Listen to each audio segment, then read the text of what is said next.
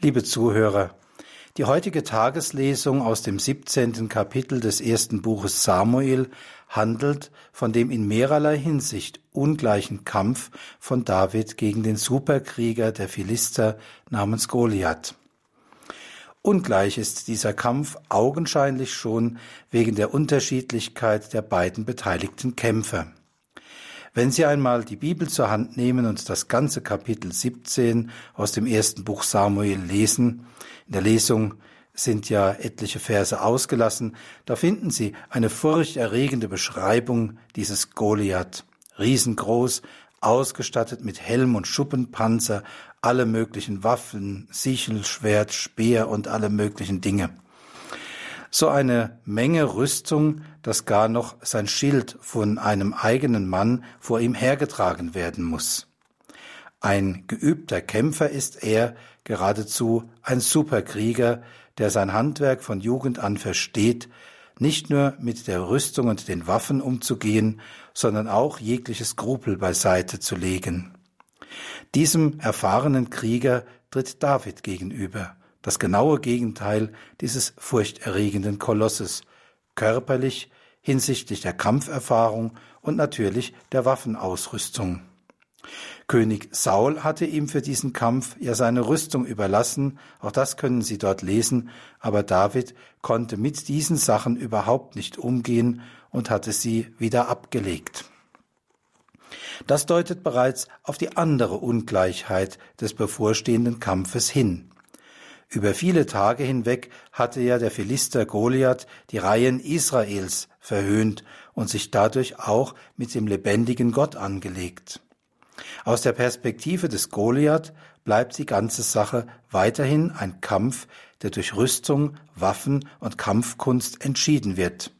Für David allerdings geht es darum, die durch den Hohn des Philisters angetastete Ehre seines Gottes und dessen Schlachtreihen zu verteidigen. Schon aus seinem Gespräch mit Saul geht hervor, dass er voll und ganz auf den lebendigen Gott vertraut, und zwar mehr als auf Waffen und Kampfausbildung. Der Herr, der mich aus der Gewalt des Löwen und des Bären gerettet hat, wird mich auch aus der Gewalt dieses Philisters retten, so sagt er.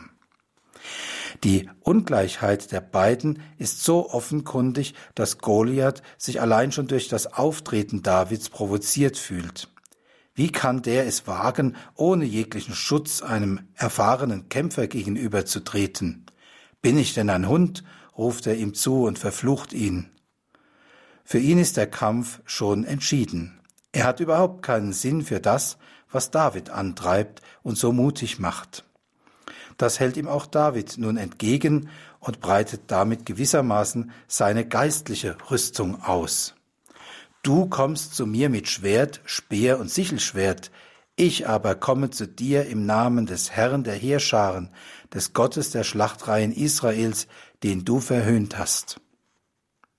David macht klar, dass es nicht sein eigenes Werk ist. Er sagt nämlich nicht wie der Philister, ich werde, also dein Fleisch den wilden Tieren und den Vögeln des Himmels geben, sondern heute wird dich der Herr mir ausliefern alle Welt soll erkennen, dass Israel einen Gott hat.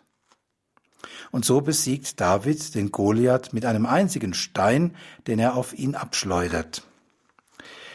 Liebe Zuhörer, das finden wir öfter in der Heiligen Schrift, dass Gott sich als der eigentlich Handelnde erweist, dessen Kraft in Menschen zur Entfaltung kommt, die ganz auf ihn vertrauen. Nehmen Sie etwa die Musterung durch Gideon im Vorfeld des Kampfes gegen die Midianiter, wo sogar die militärische Unterlegenheit durch die Reduktion der Kämpfer auf letztlich 300 Mann noch gezielt befördert wird, also nachzulesen im Buch der Richter Kapitel 7. Es ist auf der einen Seite ein großer Trost, Gott kann aus Situationen erretten, die aus menschlicher Sicht völlig aussichtslos sind, ja, wo es verrückt zu sein scheint, überhaupt etwas zu versuchen. Gott kann es, das ist tröstlich. Aber andererseits bedeutet das für uns auch eine große Herausforderung, nämlich eine Herausforderung des Glaubens und des Gottvertrauens.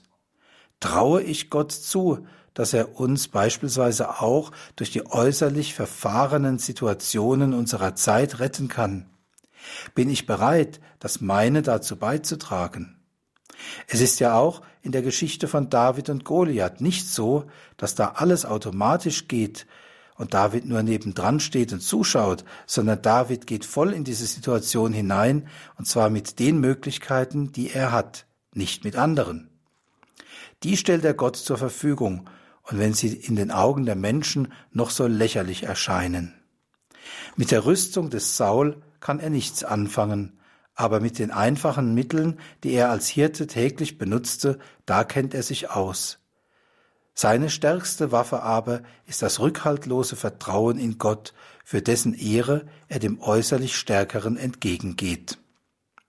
So kann uns, liebe Zuhörer, die heutige Tageslesung lehren, auch in unserer Zeit genau das zu tun. Anfangen mit den Mitteln, die ich habe, in der Gesinnung für den Herrn zu gehen, nicht zu meinem eigenen Ruhm, sondern für ihn. Und da hat wirklich jeder etwas anzubieten, sei es die Unterstützung von Initiativen der Evangelisierung durch Zeit und Einsatzkraft, sei es das Einbringen persönlicher Fähigkeiten, die sich vielleicht in den Dienst am Reich Gottes stellen lassen, sei es das beharrliche Gebet im Stillen oder auch das bewusste Aufopfern von Leiden verschiedener Art. Für Gott gehen mit dem, was ich habe, zu seiner Ehre und im Vertrauen auf seine Macht, das ist unsere Herausforderung.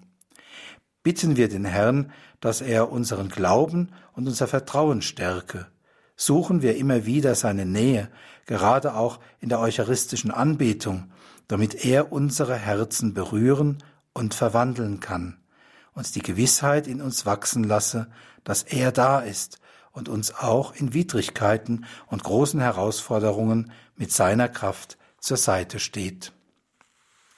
So darf ich Ihnen am Ende den Segen mit durch diesen Tag geben. Der Herr sei mit euch. Und mit deinem Geiste. Es segne, behüte und bewahre und stärke und heile euch der allmächtige und barmherzige Gott, der Vater und der Sohn und der Heilige Geist. Amen. Gelobt sei Jesus Christus. In Ewigkeit. Amen.